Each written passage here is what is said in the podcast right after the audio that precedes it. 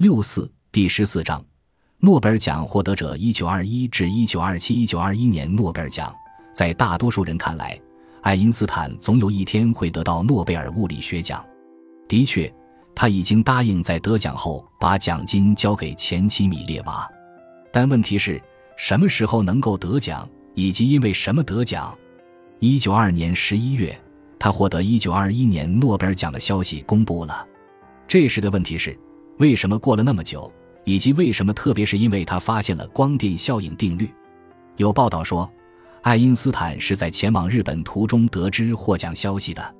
授予您诺贝尔物理学奖，更多消息见信函。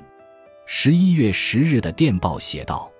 但事实上，瑞典科学院的决定是九月份做出的，他在临行前就已经获悉。物理奖评审委员会主席斯万特阿雷尼乌斯听说。爱因斯坦计划十月份去日本，这意味着如果他不推迟旅行，将无法出席颁奖典礼。于是阿雷尼乌斯给爱因斯坦写了封信：“真希望您十二月份能来斯德哥尔摩。”他说，他还表述了一条乘飞机旅行实现之前的物理学原理。如果您那时在日本，那将是不可能的。这样的话出自诺贝尔奖委员会主席，其意自明。物理学家十二月份被召到斯德哥尔摩，不可能有其他原因。尽管知道最终能获奖，但爱因斯坦认为推迟旅行并不合适。这一部分原因是由于他已经数次遭拒，不由得心生不快。早在一九一零年，他就被诺贝尔化学奖获得者奥斯特瓦尔德首次提名，而九年前，他曾拒绝过爱因斯坦的求职申请。奥斯特瓦尔德称赞了狭义相对论，强调这一理论涵盖了基础物理学，而不像某些诋毁爱因斯坦的人所声称的仅仅涉及哲学。后来，他又多次提名爱因斯坦，并屡次强调这一点。瑞典诺贝尔奖委员会对诺贝尔的遗愿念念不忘，牢记该奖项应当奖励那些最重要的发现或发明。他感觉这两项要求相对论都不符合。于是，委员会的报告说，在人们可以接受这一原理，特别是授予诺贝尔奖之前，相对论有待于获得更多的实验证据。在接下来的十年间，爱因斯坦仍然因为相对论而多次被提名。他获得了像维恩这样的著名理论家的支持，尽管洛伦兹对此仍持怀疑态度。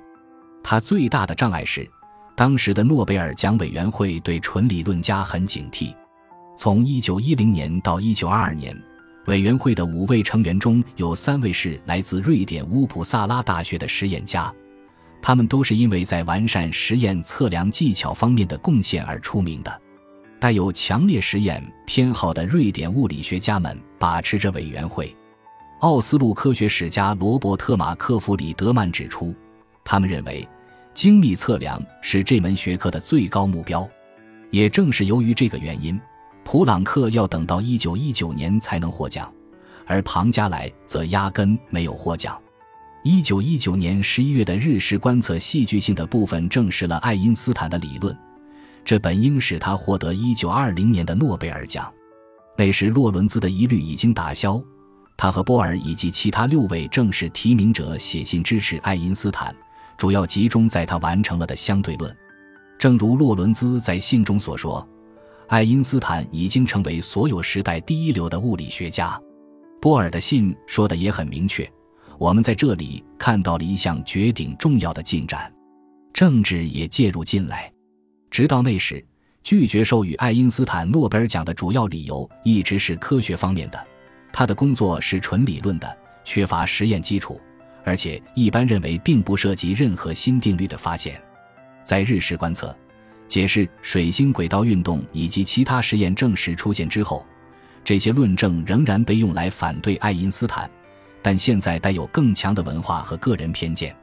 在其批评者看来，自富兰克林降服闪电之后，爱因斯坦忽然一跃成为国际上最著名的科学家和超级明星，恰恰证明他善于自我推销，不配获得诺贝尔奖。在委员会主席阿雷尼乌斯解释爱因斯坦为何没有在1920年获得诺贝尔奖的七页内部报告中，显然有这种潜台词。他指出，日食观测结果被指模糊不清，科学家们尚未证实该理论的预言，即太阳光会在太阳引力的作用下朝光谱的红端偏移。他还引用了反犹主义者和反相对论者格尔克不足为信的论证，认为水星轨道的运动可以通过其他理论来解释。另一位反犹主义批评者勒纳德也在幕后发动了一场反对爱因斯坦的运动。瑞典科学院院士、著名探险家斯文赫定后来回忆说，勒纳德极力劝说他和其他人相信，相对论实际上不是一个发现，而且也没有得到证明。阿雷尼乌斯的报告引用了勒纳德对爱因斯坦广义相对论中怪异之处的猛烈批判。勒纳德批评这种物理学不是基于实验和具体发现，但勒纳德的报告中夹杂着对那种哲学意想的强烈憎恨，他经常斥之为犹太科学的特征。就这样。一九二零年的诺贝尔物理学奖颁给了曾经是爱因斯坦科学对手的另一位苏黎世联邦工学院毕业生查理·爱德华·季尧姆。他是国际计量局局长，在科学上做出的贡献一般。他使人们相信标准量器更为精确，发现金属合金能够用于制造优质量杆等。当物理学界已经开始着手进行一场非凡的思想历险时，人们惊讶地发现。纪尧姆基于日常研究和常规理论技巧所做的工作，竟被看成一项出类拔萃的成就。弗里德曼说：“即使那些反对相对论的人，也会觉得季尧姆入选很奇怪。”到了1921年，公众对爱因斯坦的狂热已经如火如荼，不论是好是坏，支持他获得诺贝尔奖的呼声很高。大家似乎都认为，倘若他得不到诺贝尔奖，那将不可思议。而且，从德国的普朗克到非德国的爱丁顿，理论家和实验家都有。他获得了十四项正式提名，远远超过任何其他竞争者。爱因斯坦甚至像牛顿那样超出了他的同时代人。爱丁顿给出了皇家学会会员可能做出的最高褒扬。这一次。诺贝尔奖委员会给斯德哥尔摩北部乌普萨拉大学的眼科学教授古尔斯特兰德布置了一项任务，即制定一份关于相对论的报告。古尔斯特兰德曾经获得1911年的诺贝尔医学奖，他对相对论的数学和物理学都不在行，但却无知地严厉批评爱因斯坦的理论。古尔斯特兰德显然在想方设法诋毁爱因斯坦。他在长达五十页的报告中宣称。光线的弯曲并不能真正检验爱因斯坦的理论，其结果在实验上并非有效。即便有效，也仍然可以用经典力学来解释这种现象。至于水星轨道，他宣称在进一步明确爱因斯坦的理论是否符合近日点实验之前，它仍然是未知的。他还说，狭义相对论可以测量的效应比实验误差极限还小。作为一个以设计精密光学测量仪器而出名的人，古尔斯特兰德似乎特别惊愕于爱因斯坦的结论，即刚性的量感长度竟然会相对于观察者而改变。古尔斯特兰德提出，在日食期间用来检测星光弯曲的仪器可能由于温度变化而不够可靠。即使瑞典科学院的某些成员意识到古尔斯特兰德的反对过于简单，事情也很难处理。他是一个德高望重的、受欢迎的瑞典教授，无论是公开场合还是私下里，他都坚持说，诺贝尔奖这一伟大奖项不应授予这样一个高度思辨的理论。它虽然现在引发了公众狂热，但很快就会消退。最终，科学院不是另选一个人，而是做了一件对爱因斯坦伤害更小的事情。经过投票，他没有定出人选，而是暂时将1921年的奖推到了下一年。这一结局弄不好就会变得无法收场。爱因斯坦不获奖对诺贝尔奖的影响要比对他本人更坏。试想一下，如果五十年后爱因斯坦的名字没有出现在诺贝尔奖获得者的名单中，舆论会怎么想？法国物理学家马瑟尔·布里渊在一九二二年的提名信中写道：“这时。”一九二二年进入委员会的乌普萨拉大学理论物理学家奥森前来救驾了。他是古尔斯特兰德的同事和朋友，这使他能够和缓地帮助爱因斯坦逐渐克服这位眼科学家的一些有欠考虑的顽固反对。他意识到相对论问题太富争议，最好另谋出路。于是，奥森利主因发现光电效应定律而受奖于爱因斯坦。这句话的每个字都经过了认真的斟酌推敲。当然，他之字为提相对论，他不是因为爱因斯坦的光量子理论，也不是因为任何理论，而是因为对一条定律的发现。上一年已经有一份报告讨论了爱因斯坦的光电效应理论，但奥森报告的标题即表明他采取了不同的进路。爱因斯坦的光电效应定律，在其中。奥森并没有集中在爱因斯坦工作的理论方面，而是强调了爱因斯坦提出的一条所谓的基本自然定律。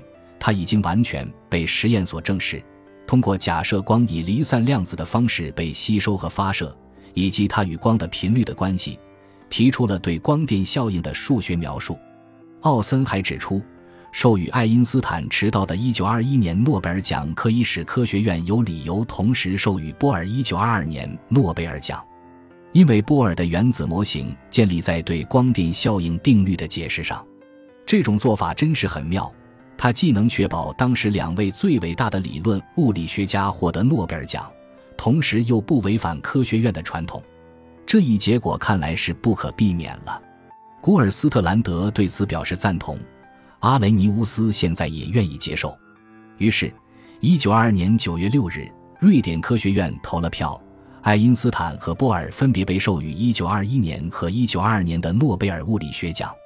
就这样，按照官方的说法，爱因斯坦荣获1921年诺贝尔奖，是为了表彰他对理论物理学的贡献，特别是因为他发现了光电效应定律。无论是这段引文，还是科学院秘书通知爱因斯坦的正式信函中，都插入了一段非同寻常的说明，以防止误解。两份文件都强调。该奖的颁发没有考虑您的相对论和引力场论在将来获得证实之后将拥有的价值。